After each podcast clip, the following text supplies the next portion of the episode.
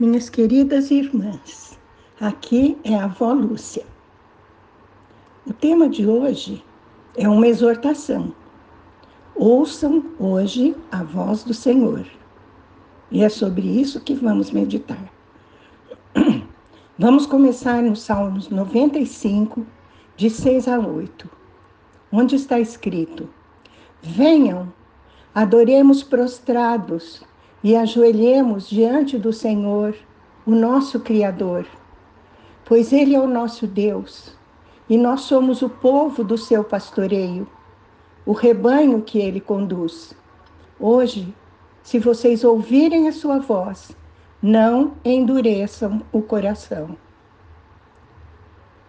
Senhor, esta é a tua palavra, palavra de verdade, Senhor onde o Senhor nos ensina a viver.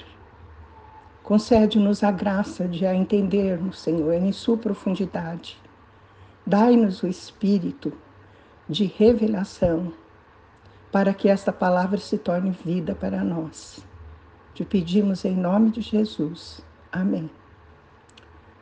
Vejam, minhas irmãs, você pode hoje ouvir a voz do Senhor de muitas maneiras o Senhor pode nos falar. Ou Ele fala no silêncio do nosso coração, através de uma voz extremamente suave, mas nós sabemos que é dele. Ele pode nos falar através de uma leitura que fazemos da palavra de Deus. Nós podemos ser tocados por, por ouvir a palavra de Deus ou até por alguém que fale sobre a palavra com você, como nesta mensagem. Aqui o salmista diz: Vamos adorar, prostrados e ajoelhar diante do Senhor, nosso Criador. Ele é o nosso Deus, nós somos o povo do seu pastoreio, nós somos o rebanho que ele conduz. E daí ele começa falando: se vocês ouvirem a sua voz, não endureçam o coração. Já o profeta Isaías dizia, no capítulo 55, 6, Busquem o Senhor enquanto se pode achá-lo, clamem por ele enquanto está perto. Ao seu clamor, minha querida irmã, o Senhor vai falar ao teu coração, com toda certeza. Ele não vai deixar ninguém sem resposta não vai deixar ninguém daqueles que o buscam sem resposta. E a carta aos Hebreus, em seu capítulo 3, versículos 7, 8, diz: Assim como diz o Espírito Santo, hoje, se vocês ouvirem a sua voz, não endureçam o coração. Vejam, são palavras do Espírito Santo que já foram ditas no Salmo 95 e são repetidas aqui na carta aos Hebreus. Nos versículos 12 e 15 do mesmo capítulo, nós lemos: Cuidado, irmãos, para que nenhum de vocês tenha coração perverso e incrédulo, que se afaste do Deus vivo. Pelo contrário, encorajem-se uns aos outros todos os dias durante o tempo que se chama hoje, de modo que nenhum de vocês seja endurecido pelo engano do pecado, pois passamos a ser participantes de Cristo, desde que, de fato, nos apeguemos até o final à confiança que tivemos no princípio. Que confiança é essa que tivemos no princípio? E que princípio é esse? É a fé e a confiança que nos conduzem à conversão, minhas irmãs, ao arrependimento da nossa vida passada, dos nossos pecados, e ao convite a nosso Senhor Jesus Cristo para que Ele seja o Senhor e Salvador das nossas vidas. Esse é o princípio, quando o Espírito Santo vem habitar em nós. Agora, existe essa advertência séria de Hebreus, que nenhum de vós tenha coração perverso e incrédulo, que se afaste do Deus vivo. Se em lugar de termos um coração cheio de fé e confiança, tivermos um coração perverso e incrédulo, perverso porque é apegado ao pecado, e incrédulo porque não tem fé. E isso afasta as pessoas do Deus vivo. Mas nós não, devemos nos encorajar uns aos outros.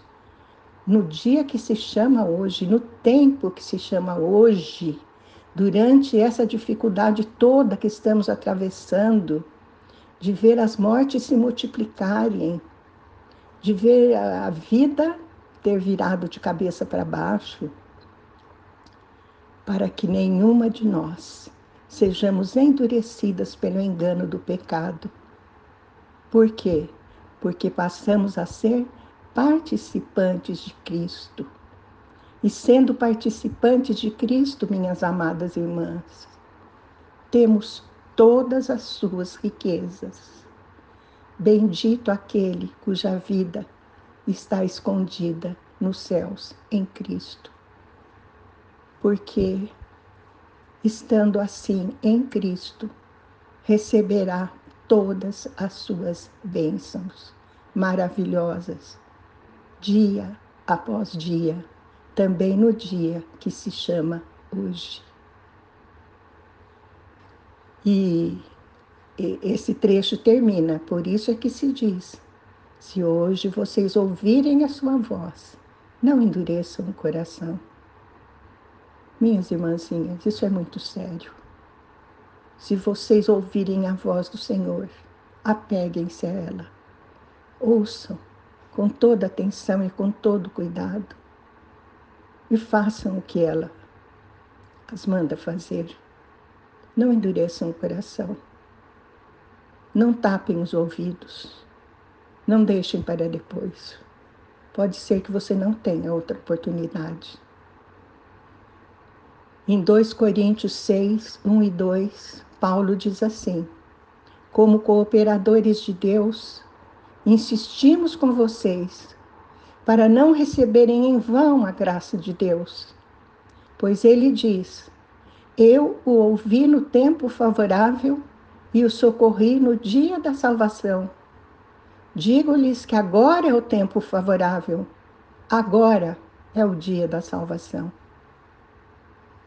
Que maravilha, minhas irmãzinhas. Hoje vocês estão ouvindo de novo a mensagem que vai lhes trazer a graça de Deus. Não a recebam em vão, prestem atenção a ela.